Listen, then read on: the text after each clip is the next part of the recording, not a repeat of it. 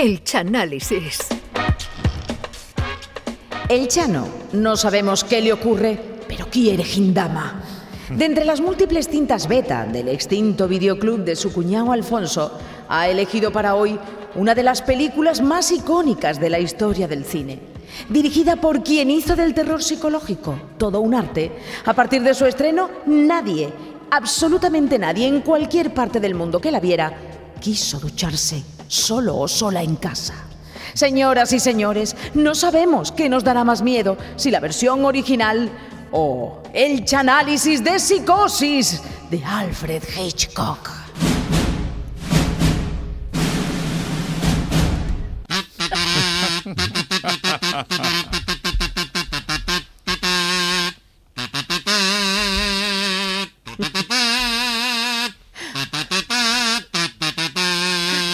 No.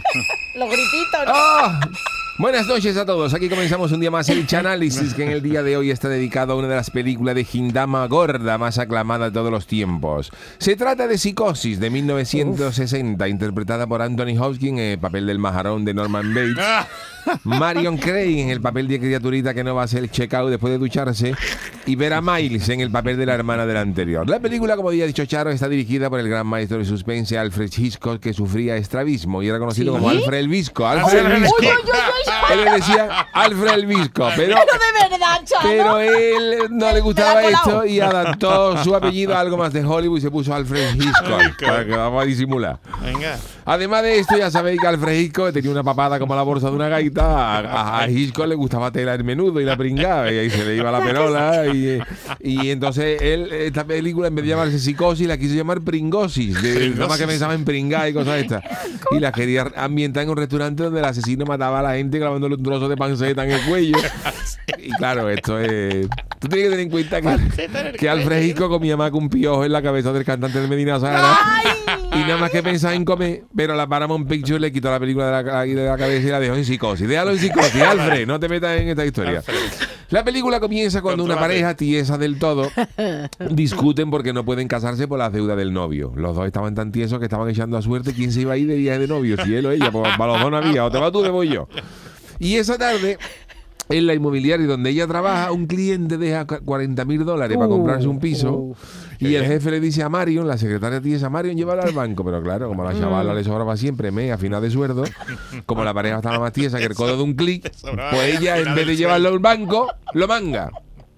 Ella pega un picotazo gordo como el postulante de una comparsa mangón Ah, sí, también los hay. y le lleva el dinero al novio para que salde sus deudas. Mira, Venga. esto pa, pa, pa- pa- te lo voy a llevar. Pero cuando va a salir, el jefe la ve en el coche, con un maletín dinero. Oh. Y le pregunta y dice, ¿dónde va? Y se pone nervioso. Y dice, es la, la película se ambienta en Phoenix, Arizona. Y ella dice, pues voy a Cádiz a ver a, a comprar, que han salido las entradas para la final del fallo y voy a comprarlas. Acaban de anunciarlo. Otra por favor. Y vuelvo enseguida, fíjate, de Arizona a Cádiz. Y el jefe esto le suena raro y dice, pues si, pues si está abierta la taquilla, me compran una para mí y otra para mi mujer.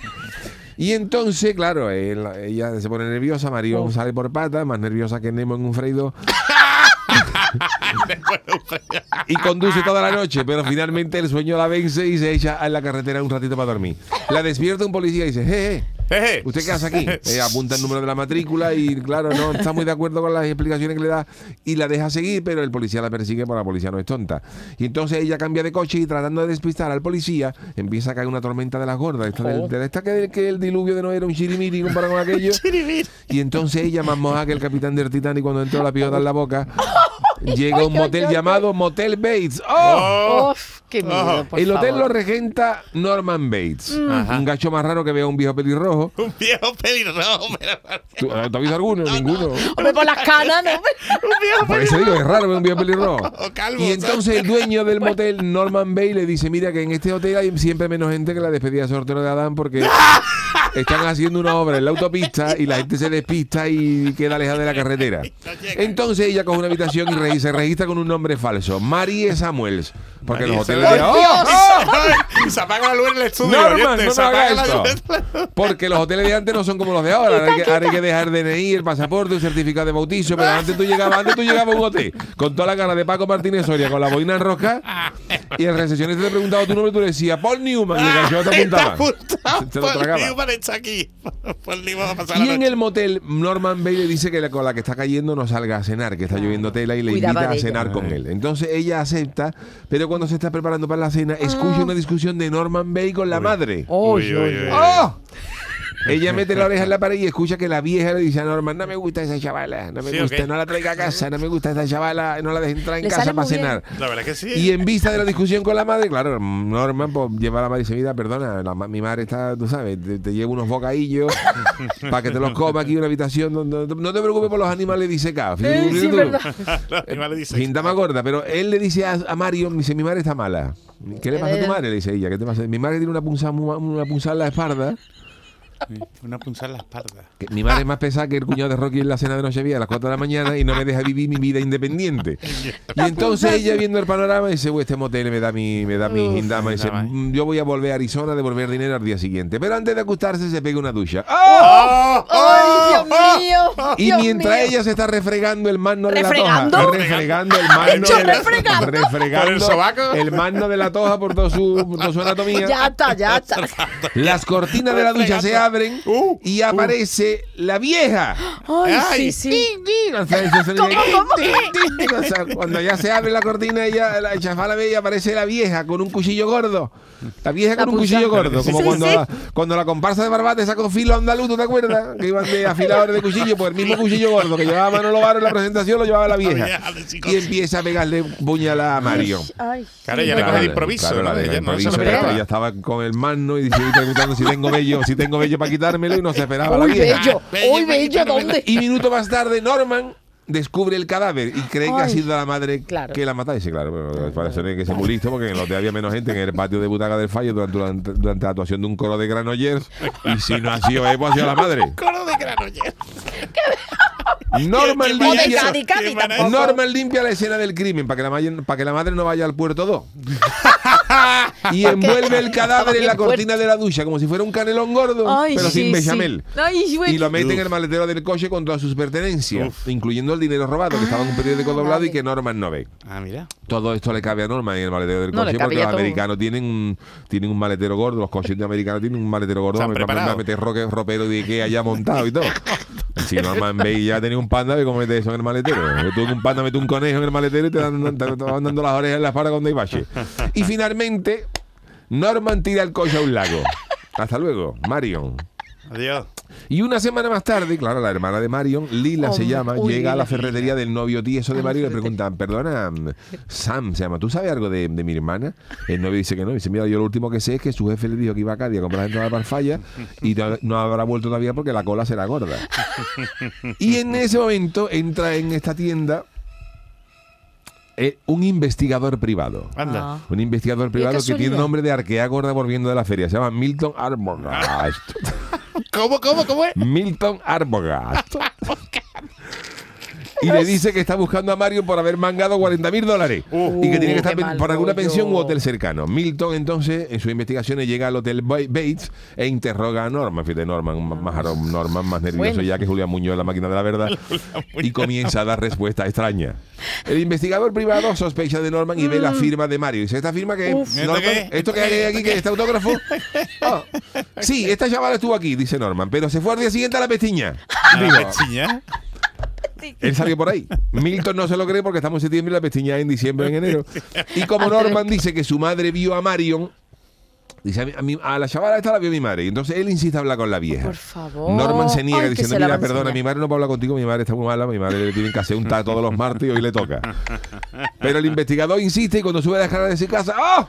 Lo ataca la misma vieja que mató a Marion y lo, y lo asesina. Que estaba bien la vieja, se había puesto se bien. había curado la punzada Uy, la claro, claro. y la asesina al investigado privado. Por favor. Oye, te la con la vieja, ¿eh? Como La el detective más. tarda en llegar, lógicamente, porque se le, se le ha hecho larga la siesta y ha dejado de pagar el ocaso, el novio de Mario y la hermana van al motel. Pero Ay. cuando llegan al motel ven en, en una ventana la silueta de la vieja. La vieja no se movían a la vieja. Llaman al Cherry, pero no a Juan Manuel Brazavenit de, de Carnaval, sino al Cherry del condado, que escucha la historia y el Cherry daba al- llama al motel donde Norman le dice que sí, el investigador ha estado por aquí, pero se ha ido porque iba al ensayo general de la comparsa de los Majaras, unas cosas diciendo, y se le hacía tarde. Y entonces cuando, es, cuando el Chedi escucha a Lila y a Sam, que han visto a la vieja, dice, eso no es posible. ¿Cómo va usted a la vieja? Si la vieja entregó la cuchara, la madre, la madre de Norman entregó la cuchara hace 10 años. ¿Qué ¡Oh! dice? Si la ¿Qué madre de Norman, ¿quién es? la madre de Norman está ya coronita sin limón, cinta de qué buena era, tu joya no te olvidas, y está en el cementerio de Greenlaw, porque la vieja envenenó a su amante y se suicidó posteriormente. Uh, Ay, si, aquí, si ahí se hubiera suicidado antes, no hubiera podido envenenar lógicamente. ¿no? Tampoco- Lógicamente, Tampoco hace falta que dé usted ese orden, Sherry, porque se, se sobreentiende.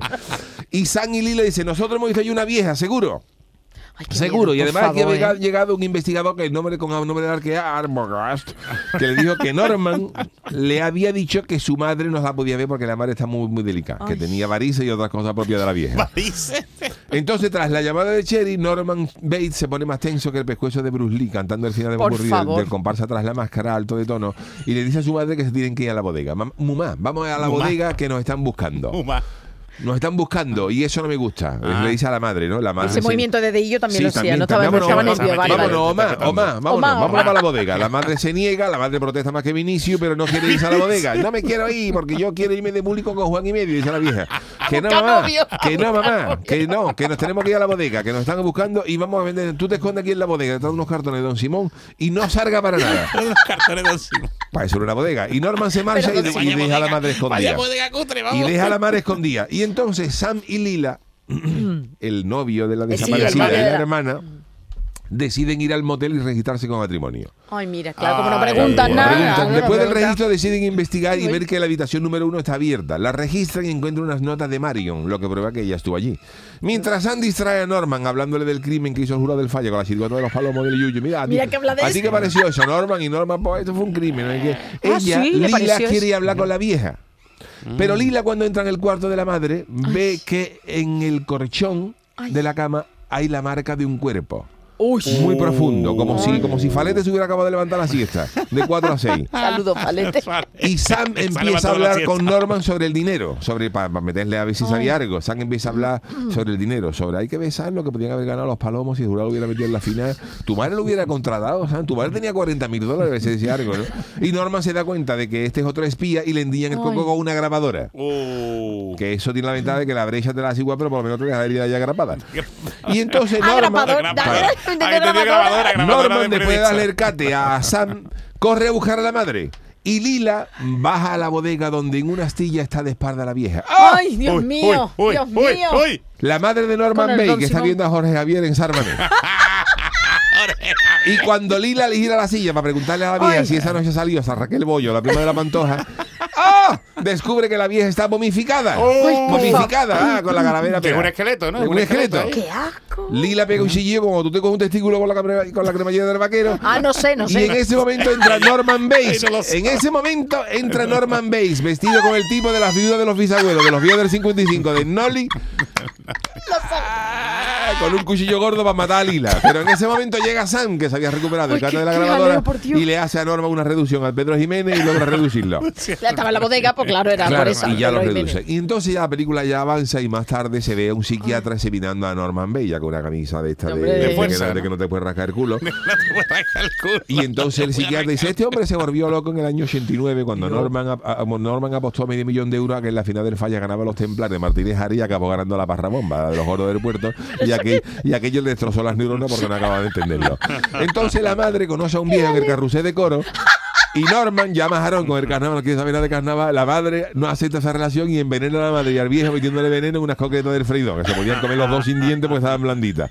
Y entonces luego Norman, sintiéndose culpable, desenterró a la madre y metió el cuerpo en adobo para conservarlo. En adobo. Era la pecha adobo que hacían el modelo. Entonces, lo vistió y empezó a tratarlo como si la vieja siguiera viva, como si está viera, como si ella viera a Ana Rosa Quintana todas las mañanas. Norman llama a Jaronder todo, adopta la, la personalidad de la madre, se viste con la ropa y habla con su voz, como, como José Luis Moreno con el cuervo, pero Igual. con la madre. Eh, Norman, eh, eh, ¿qué- dime mamá, eh, él solo. Y como la vieja era celosa, pues cada vez que a Norma le gustaba una chavala, por la madre, que era el mismo, lo mataba. El mismo, el mismo, que tenía, el fíjate, mismo, ¿no? Tenía Norman ya la piensa cabeza. como la madre, la madre personalidad. está en el calabozo y él piensa como la madre. Me tengo que ir, tengo que ir al Mercadona para los avíos del puchero, para dejar los litros para mañana y luego al refino para comprar unos parches para voy. rodilleras. Las cosas de madre. Totalmente. Y Norman, con la voz de madre, dice: Los asesinatos fueron obra de mi hija. Así Oh. habla la madre. Y no, y no de- y no mía. Yo estaba haciendo punto para hacerle un jersey al perro en ese momento. Y en la última escena se ve cómo sacan el coche de Marion del pantano, con más barrio que el área chica del campo de Leiva en diciembre. Y entonces ya ahí Norman Bates con la Claro. majarón perdido lo dejan en la historia. Y hasta aquí el análisis de psicosis mío, que espero que os haya gustado porque, claro, él, él coge la personalidad de la vieja. Sea, se hace pasar por su madre. se hace Por su madre. La se arcayata como vi- ella, se pone... Yo cuando la, cuando, arcayata yo- cuando, yo- cuando yo me estoy duchando, cuando yo me estoy duchando en penumbra, con la arcayata que se pone una bata y lleva en la mano el de eso de la cocina y, co- y como, y como haya grillo, cri, cri, cri, yo me cago. Yo hay veces que en invierno llevo seis días sin ducharme. Hombre, pero usted con su suegra se lleva bien, Sí, ¿no? pero cualquiera sabe. Pero eso de acercar. Además, su suegra es más peligrosa porque Jesús se acerca Hombre, como una mesa camilla. Como está encorvada, Se exactamente. acerca Está como una encorvada dobla, mesa. yo no sé si, va- si va a quitar las pringues del suelo o me va a clavar la, la puñalada. Entonces yo hay veces que cuando entra la arcayata en mi casa, como yo, cuando yo me ducho cuando estoy solo. Que esté usted Uf, tranquilo, qué ¿no? Miedo, ¿eh? esta película. Esta La verdad película que- provocó realmente una psicosis. Hubo gente Sí. que no sé de la chavala después de ver esta película. Hubo gente que está durmiendo que llevó seis años sin ducharse. No Sí, sí, sí, el sí. pestazo No vea. Arizona. No vean. La gente Y- como le cantaba el sobaco a las cachonas.